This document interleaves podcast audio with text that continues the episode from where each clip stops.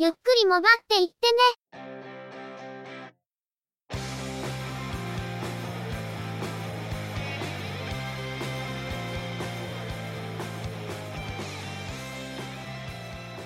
モバイル、通信、IT 関連のニュースや話題などを取り上げて、中の人なりの意見や感想を述べてみたり、製品レビューまがいのことをしてみたり、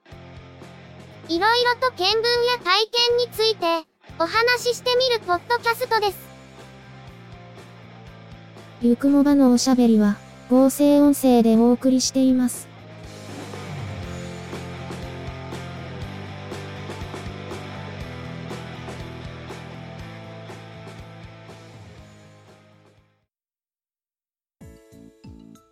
ゆくもば、第184回です。お届けいたしますのは、ネタを探してくるのが、中の人。そのネタをお話しするのは、佐藤ささらと、鈴木つづみです。今週は、何やら中の人にトラブルが続発したようですね。会社から支給されている携帯が故障して、いろいろと大変だったようで。結局、今使っている携帯は修理ができないとのことで、別の機種に入れ替えることになったようですけど、まだしばらくスマートフォンには変更してもらえないみたいです。変更の方針はともかく、しばらく携帯が使えないというのが結構大変ですね。そんな時に限って、電話がバンバンかかってくるんだよね。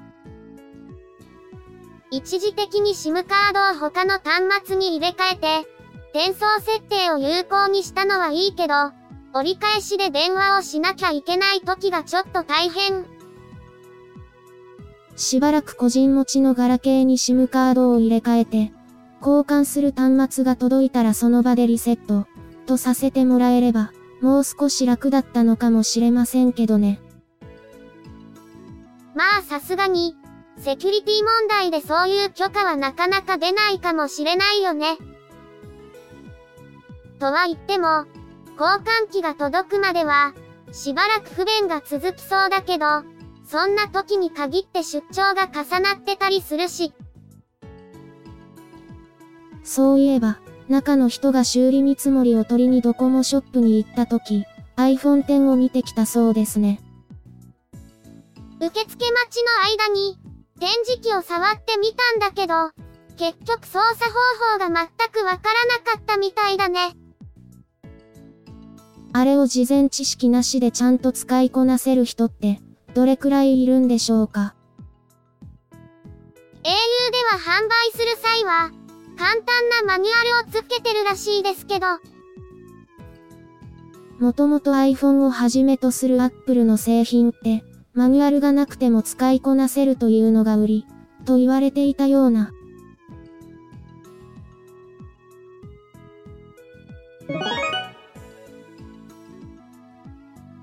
それでは、今回のニュースです。NTT ドコモは、携帯保証サービスの月額料金と、利用時のユーザー負担金を一部改定することを明らかにしました。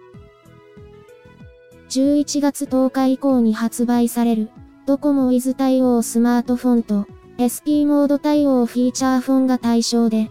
改定後の月額料金は330円、修理や交換が必要となった場合のユーザー負担金は5000円になるとのことです。なお、ドコモ Wiz 対象外のスマートフォンやタブレットについては、これまで通り月額料金が500円で、修理負担金は7500円とのこと。2017年冬モデル、2018年春モデルで対象となるのは、アクオスセンス、SH01 系、モノ、MO01 系、楽々スマートフォンミー、F03 系の3機種。ギャラクシーフィール SC04J のニューカラーは11月10日に発売されており、ドコモ Wiz の対象になる機種なのですが、2017年夏モデルという扱いであるため、従来通りの金額が適用され、今回の試作対象外になるそうです。ドコモウィズで長期間契約するユーザーに向けた優遇施策ということで、携帯保証の負担軽減が打ち出されました。しかし、同じドコモウィズでも、2017年夏モデルと、2017年冬モデル及び2018年春モデルで扱いが違うというのは、ちょっと変な感じもします。アローズ B、F、05J と、ギャラクシーフィール、SC04J のユーザーは、ちょっと損をしてる感じもあって、なんか残念ではありますね。アローズ B って、かなりの数の未使用新品や短期使用中古品が中古市場に出回っているんですけど、実際、ドコモイズで使うことを前提にしたユーザーより、転売利益を見込んで買ってるユーザーの方が多いのではないか、という疑念がないわけではないですけど。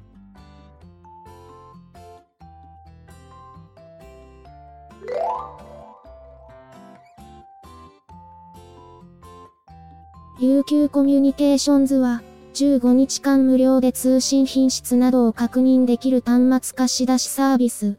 トライ、UQ モバイルの対象機種に、アローズ、M04 プレミアムを追加し、貸し出しを開始したことを明らかにしました。20歳以上の日本在住者で、本人名義のクレジットカードを所有し、過去180日間にサービスの利用履歴がなければ、誰でも申し込むことができ、UQ モバイルの月額契約を行う前に、通信エリアや品質の確認を行えるというサービスです。UQ コミュニケーションズの15日間限定の使用サービスは、UQYMAX でも、トライ YMAX として実施しています。UQ モバイルでもこのサービスを実施しているわけですが、今回その貸し出し機種として最新機種の、アローズ M04 プレミアムが追加されたとのことです。余談ですが、トライ UQ モバイルって、端末ごと借用するだけではなく、自分が持っている機種で利用できるかを調べるため、SIM カードだけの貸し出しもしているようですね。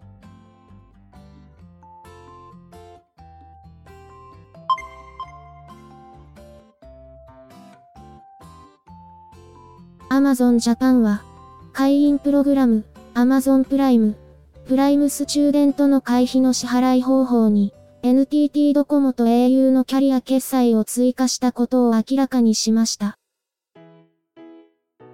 Amazon プライムは、年額3900円または月額400円で、Amazon のお急ぎ便や、プライムビデオ、プライムミュージックなど、様々な特典を利用できる会員制プログラムです。プライムスチューデントは学生のみが加入できるプログラムで、Amazon プライムの特典に加え、Amazon の書籍購入でポイント還元するなどの特典を追加し、年会費を1900円に値下げしたものです。Amazon では6月に NTT ドコモと au のキャリア決済に対応し、商品購入時の支払いなどに利用可能となっていましたが、今回、Amazon プライムなどの会費の支払いにも対応した形になります。ドコモ携帯払い、または au 簡単決済を利用して、携帯電話料金に合算して支払う形になります。携帯電話料金との合算で、Amazon プライムの会費が支払えるのは便利という人は、それなりにいそうですね。ただ、何でもかんでも携帯電話料金と合算してしまうと、口座の残高が不足していた時とか、カードの有効期限の更新漏れで決済が通らなかったりするなどのアクシデントがあった時が、ちょっと怖い気がするんですけど。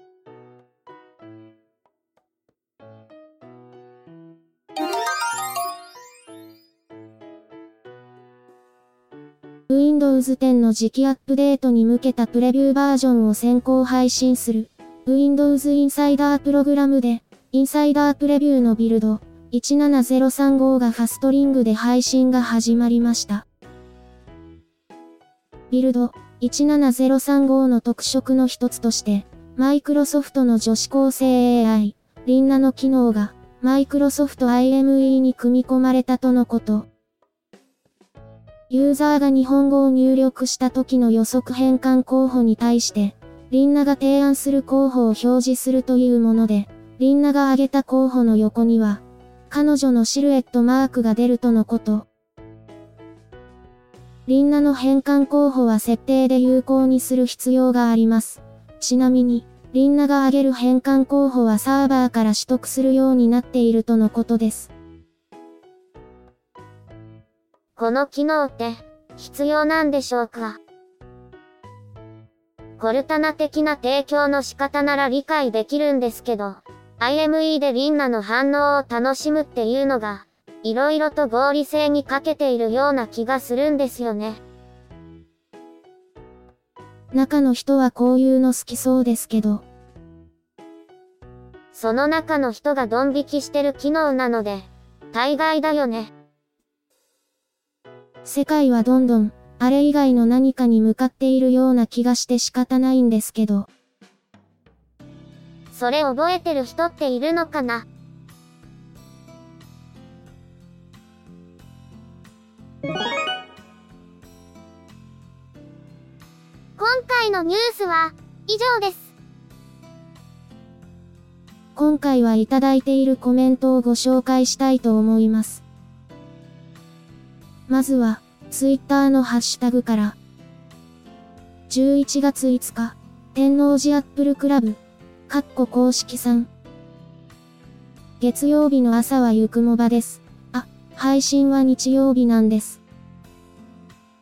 最近いつもプッシュしてくださっていて、とてもありがたく思っています。本当にありがとうございます。タックポッドキャストさんも、スピンオフ配信が今後も続くようなので、楽しみに聞かせていただこうと思っているところです。同じく11月5日、ブラッドフォード、カッコ、103回さん。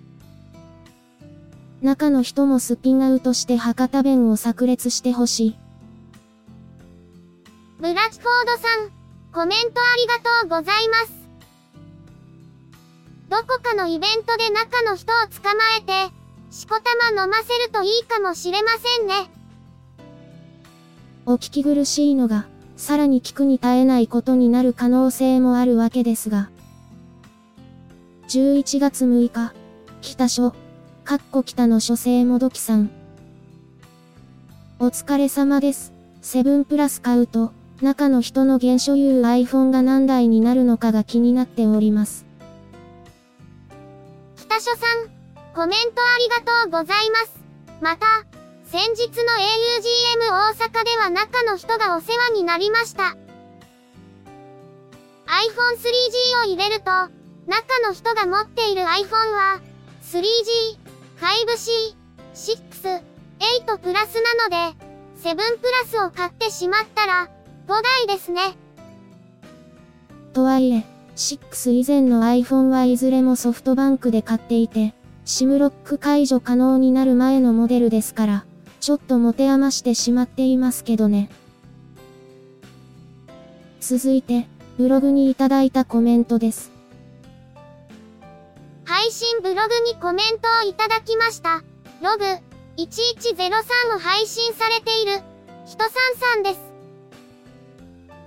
第183回の中で、取り上げていただきありがとうございます。また、augm 大阪会場でも色々とお話できて嬉しかったです。懇親会に行ければよかった、と、後悔。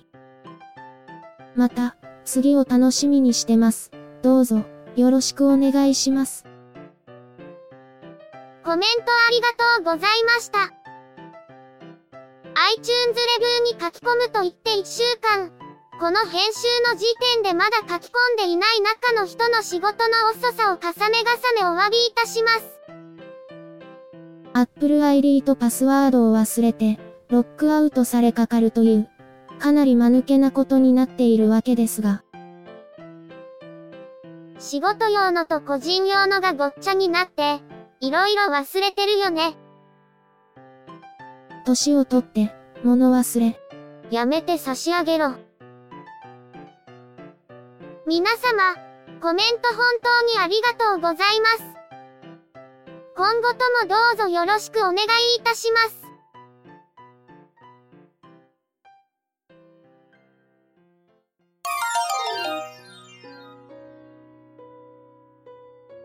ゆくもばでは、お聞きいただいている皆様からのコメントを随時募集しています。iTunes や iOS のポッドキャストアプリからのコメント投稿、Twitter のアカウントへのリプライやハッシュタグをつけたツイート、配信ブログ、告知ブログへのコメントなど、いくつかコメントをいただける手段を用意しています。Twitter のアカウントは、yukumoba ハッシュタグは、シャープ yukumoba です。配信ブログはショーノートに URL を掲載していますが、告知ブログ、ゆっくりもばっていってね、アフターザポッドキャストでは、配信の通知のほか、ごく稀にですが、配信に載せられない話や、何かしらゆくもばに関連した記事の投稿がされることもありますね。いずれの方法でいただいたコメントも、中の人は必ず目を通していますが、いただいたコメントについては、ゆくもばの中でご紹介させていただきたいと思っています。内容についてのご意見やご感想、あるいは個人的な体験談など、どうぞお気軽にお寄せください。このほか、YouTube に中の人が動画を公開したりもしているんですけど、チャンネル登録やいいね評価、コメントをいただけると、中の人は喜んでアウトプットが増えるかもしれません。チャンネルやプレイリストへのリンクは、ショーノートをご覧ください。それでは、今回はこの辺りで失礼させていただきます。また次回。皆様のお耳にかかれますように。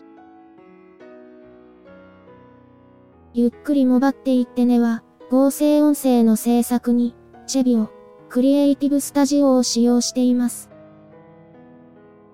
構成、編集、その他もろもろ一切が地裁、中の人、AKA、ハイマウント。声は主に、佐藤ささらと、鈴木つづみでお送りいたしました。